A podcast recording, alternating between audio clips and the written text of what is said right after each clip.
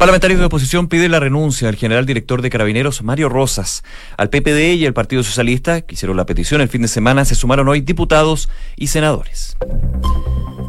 Una con un minuto, muy buenas tardes. ¿Cómo están ustedes? Bienvenidos a una nueva edición de Noticias en Duna un nuevo lunes eh, con novedades, porque hoy día se abrieron algunas estaciones, principalmente de la línea 4 del metro, comenzaron su funcionamiento. Eso sí, ya se tuvo que cerrar la estación eh, en Plaza de Puente Alto, hubo manifestaciones durante la mañana y ya no está funcionando, pero tuvo su comienzo a eso de las 6 de la mañana. Nico, ¿cómo estás? Muy bien, José. Eh, en ese punto, manifestaciones de estudiantes secundarios que estuvieron justamente en estación Plaza de Puente Alto y eso obviamente obligó a eh, la gente de Metro a cerrar eh, la eh, estación razones obvias y también ahí hubo un par de barricadas. Estuvo un poquito complicado la situación, pero se fue normalizando con el correr de las horas. el día de hoy, revisamos un poquito el tiempo, hay mucha información por supuesto que vamos a estar entrando a detallar en los próximos minutos, pero Santiago con una temperatura no sé si alta, pero sí calor. Sí, es alta. Es alta, pero... 29 grados es alta. Sí, alta, no, es que yo todavía pienso que el alta es los 34 de la semana pasada. Pero igual vamos a tener 34 grados hoy día.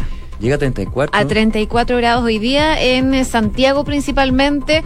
Algo de nubosidad durante las próximas horas, pero se espera que despeje totalmente ya durante las próximas horas de la tarde. Para mañana la máxima también sería de 34 grados y el miércoles de 33, así que a prepararse para una semana bastante calurosa aquí en la región metropolitana. Si nos vamos a Viña del Mar y Valparaíso, donde nos pueden escuchar en el 104.1, a esta hora hay 23 grados, nubosidad parcial y la máxima va a llegar hasta los 24. Si nos vamos a Concepción, hay 22 grados de temperatura y la máxima va a llegar hasta los 25. Durante la tarde van a tener vientos de entre 25 y 40 kilómetros por hora.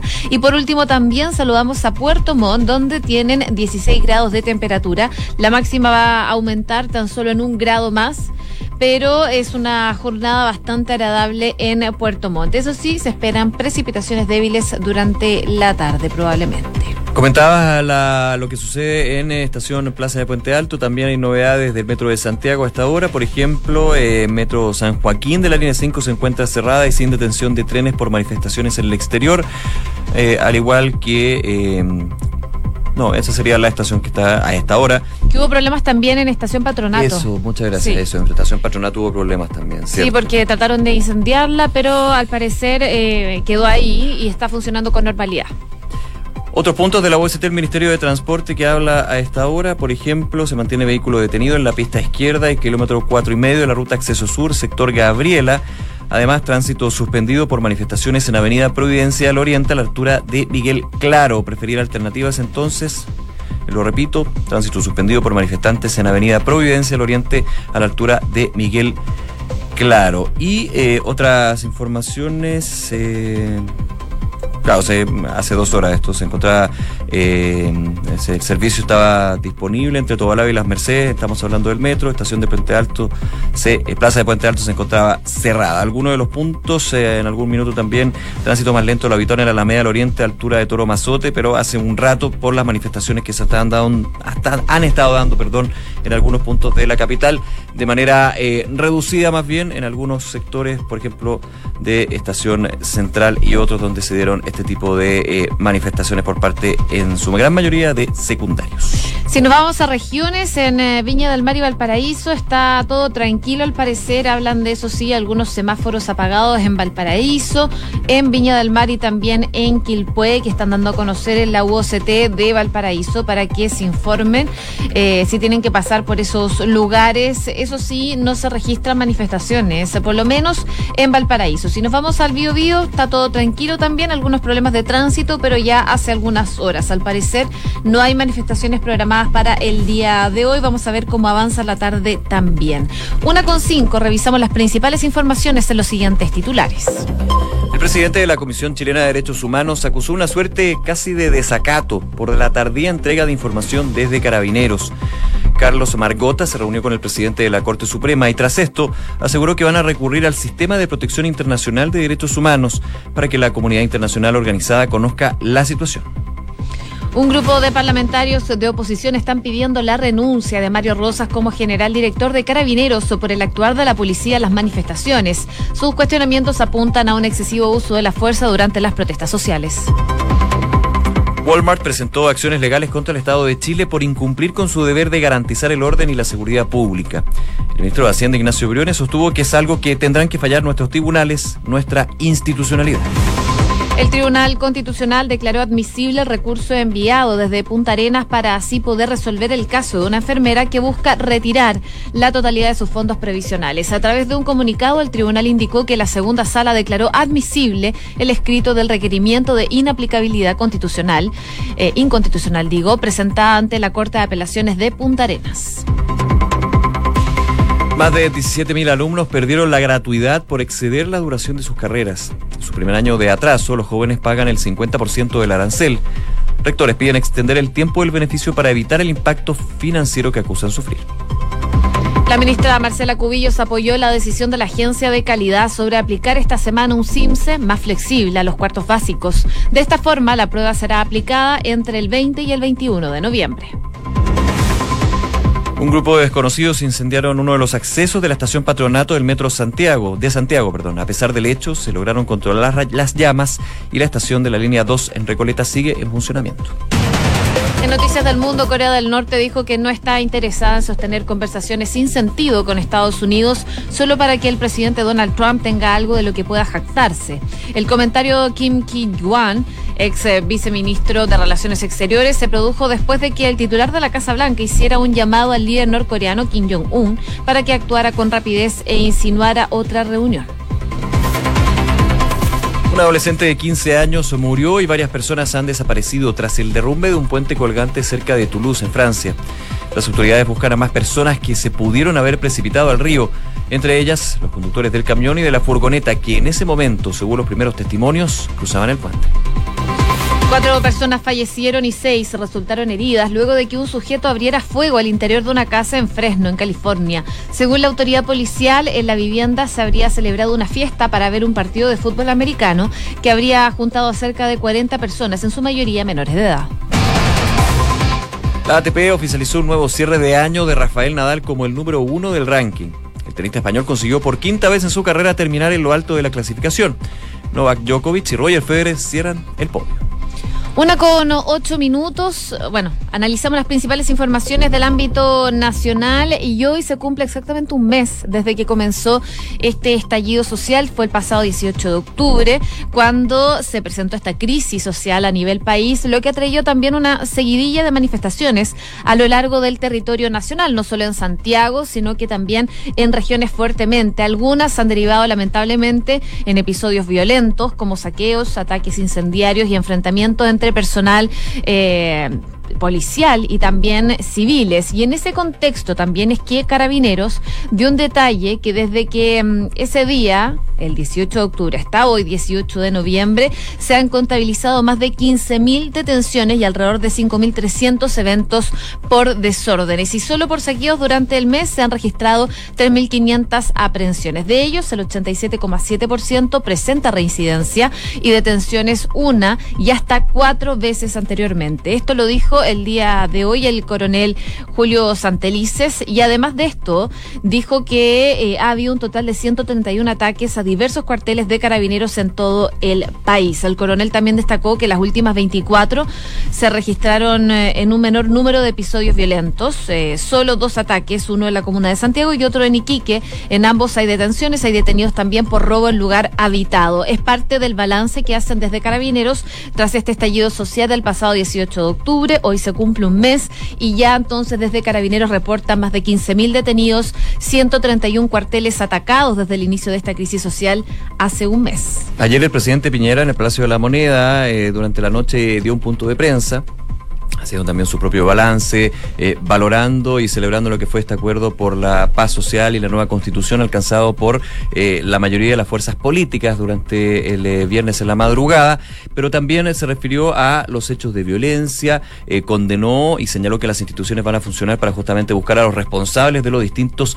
hechos de violencia, vandalismo y otros, pero a su vez también eh, hizo un reconocimiento respecto a eh, los abusos de poder y de fuerza que han tenido las autoridades policiales en varios casos. Uno de ellos, por ejemplo, más que uno de ellos, un, una arista, son eh, los alrededor de 200, 200 personas con traumas oculares debido al uso de las escopetas antidisturbios. Hace un reconocimiento entonces de los abusos, pero también de la violencia y que las instituciones van a llevar a cabo las distintas medidas justamente para llegar a responsabilidades, ya sea por el uso, el mal uso por parte de los protocolos de carabineros, pero también lo que ha sido los hechos de violencia, saqueos, incendios, entre otros. Y también hay un punto uh, que va a generar noticia durante esta semana seguramente, que es la situación del general director de Carabineros, Mario Rosas, quien de hecho también habló durante la tarde ayer refiriéndose al caso de este joven de 29 años, Abel Acuña, que murió en Plaza Italia, una situación confusa inicialmente,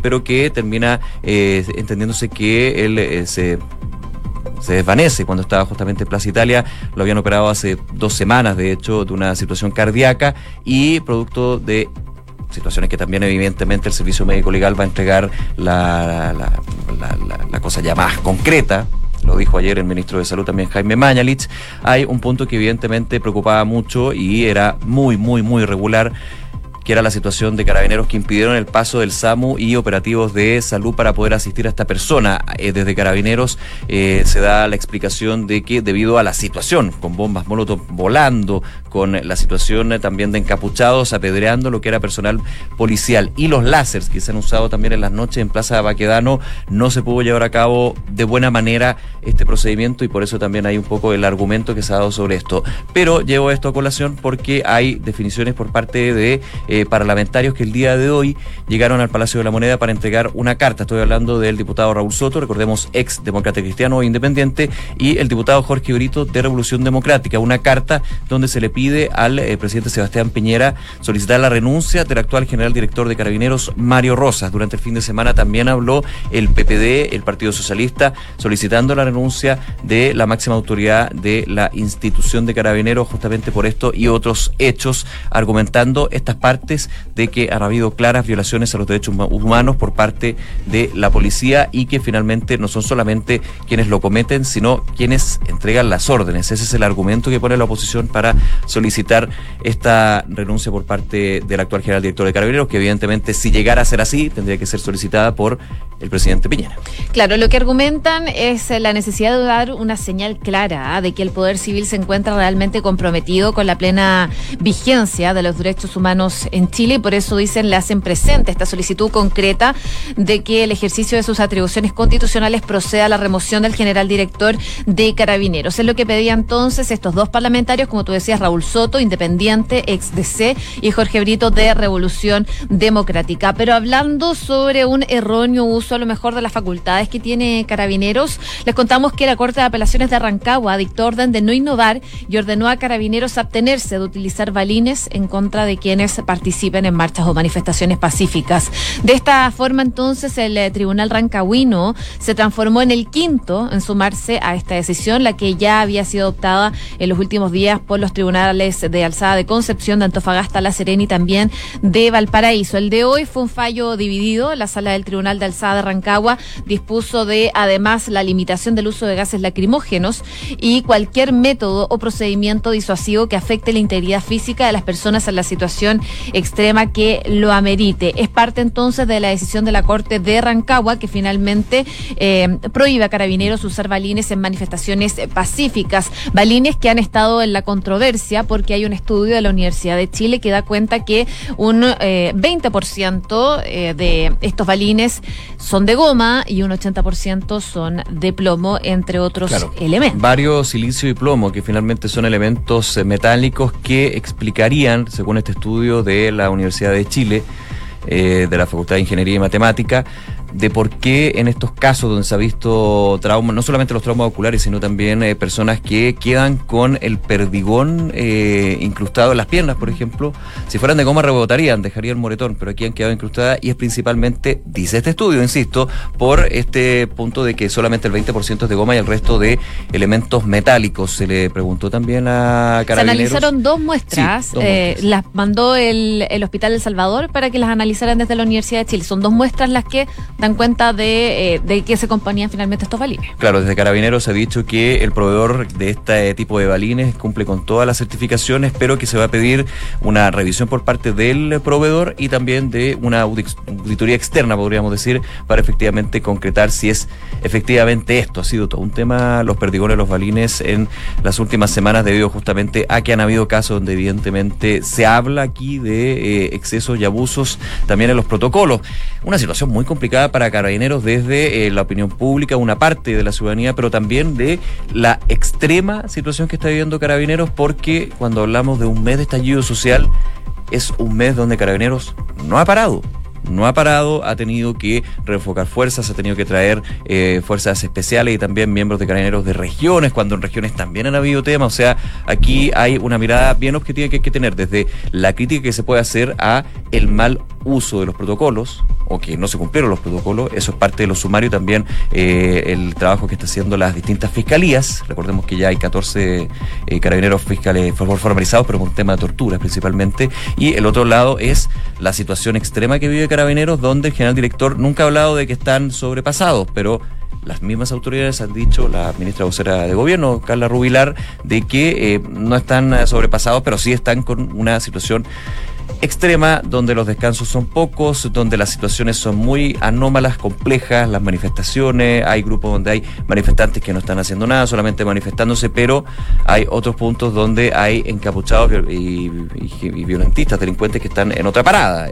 De hecho, el mismo intendente metropolitano dijo en su minuto el llamado a los manifestantes a seguir expresándose de forma tranquila, pacífica y aislar a los delincuentes y violentistas que están justamente mostrando esta cara negativa y que genera una espiral de malas noticias día a día, desgraciadamente. Una de la tarde con 17 minutos. Escuchas Noticias en Duna con Josefina Stavrakopoulos y Nicolás Vial.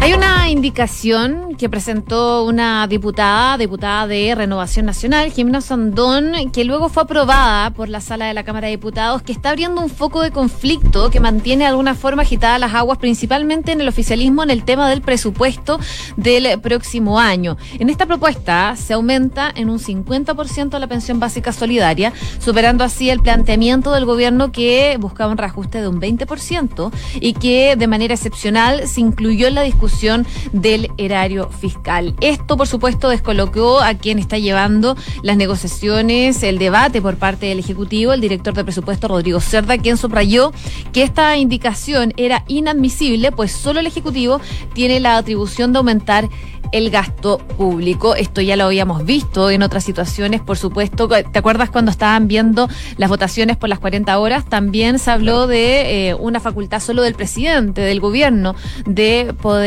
ver eh, los gastos fiscales. Bueno, ahora vuelve este debate con esta, mm, con esta indicación que presenta la diputada Jimena Osandón, que busca que se aumente en un 50% la pensión básica solidaria. La diputada Osandón, de hecho, cuando se le preguntaba si se iba a llegar, podía ser la posibilidad de que el gobierno llevara este punto, esta indicación de la partida de presupuesto a el Tribunal Constitucional, dijo, a ver quién se atreve a llegar al Tribunal Constitucional con esto. Nadie lo va a hacer ahora. Nadie lo va a hacer ahora, muy complicado. Se habla del tema de que en el Senado se estaría revisando esta indicación.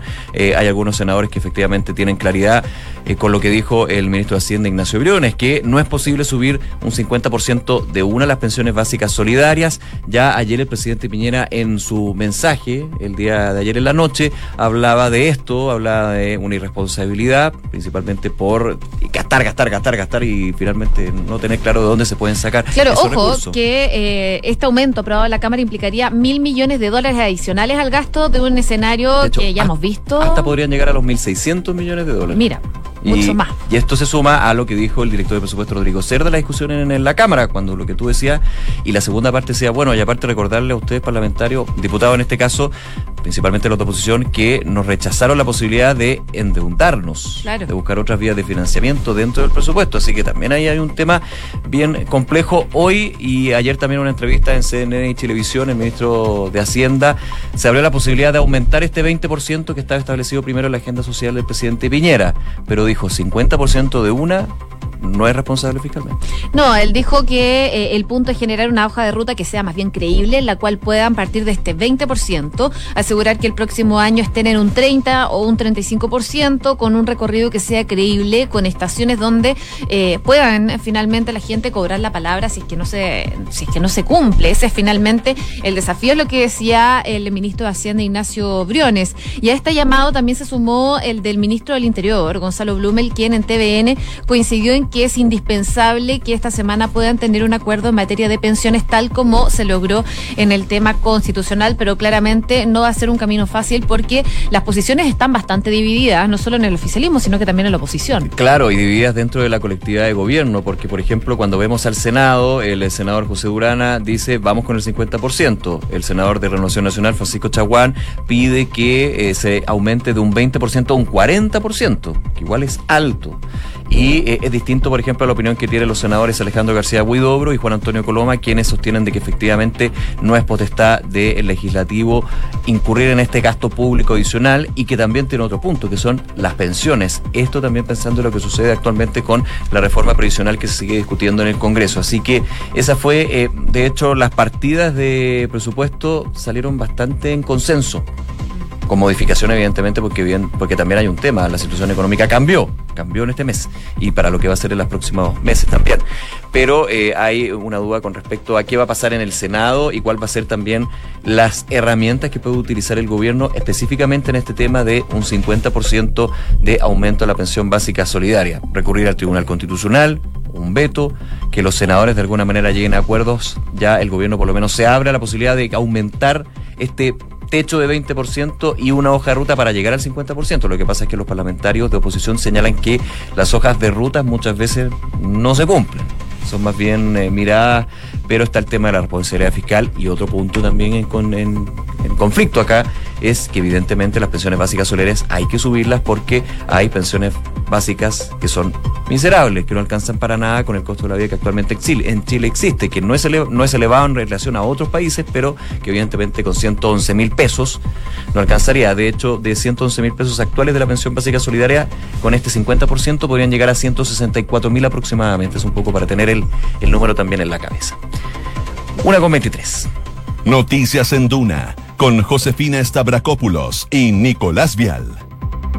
Y vamos eh, también a Viña del Mar y Valparaíso porque el ONEMI, de acuerdo a la información proporcionada por la Corporación Nacional Forestal, más conocida como la CONAF, reveló que durante esta madrugada cinco incendios forestales se mantenían todavía activos en Valparaíso y que continúa, por supuesto, la alerta roja en la región. Según lo que decían desde el organismo, eh, uno de ellos es el denominado Cuesta Yampaquillo, el que consume una superficie aproximada de 1.900 hectáreas de pastizal, matorral, pino, arbolado en una comuna de Casablanca y de Valparaíso. Respecto a este hecho, la empresa Esval indicó que se encuentra normalizando el suministro de agua, de agua potable, principalmente en los sectores Invicta Alto y en un sector también de Curauma que se vieron fuertemente afectados, sobre todo con el uso del agua potable. Pero no solo eso, sino que también con la electricidad. Es parte del balance que se hizo y que se dio a conocer durante la madrugada del día de hoy. También se encuentra activo el incendio forestal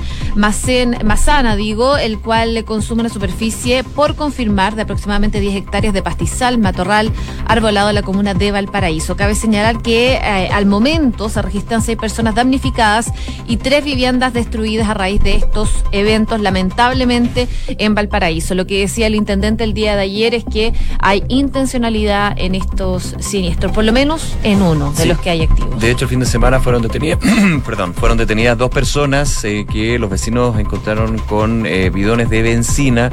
Van a ser formalizadas en su minuto, va a haber toda una investigación para eh, determinar si hubo intencionalidad o no en estos incendios que, como tú decías, ya acumulan una gran cantidad de hectáreas y que, de hecho, el fin de semana fue súper complicado porque en el sector de Placilla y Curauma eh, se acercaba el fuego a condominios de viviendas, que finalmente pudo ser solucionado por un trabajo incesante e increíble por parte de bomberos y la CONAF, pero que también nos va mostrando una de las preocupaciones que hay que tener en esta fecha, que son los incendios forestales, donde eh, el gran llamado de las autoridades de CONAF, bomberos, el gobierno es a prevenir, a denunciar y por sobre todo el cuidado y autocuidado en este tipo de situaciones.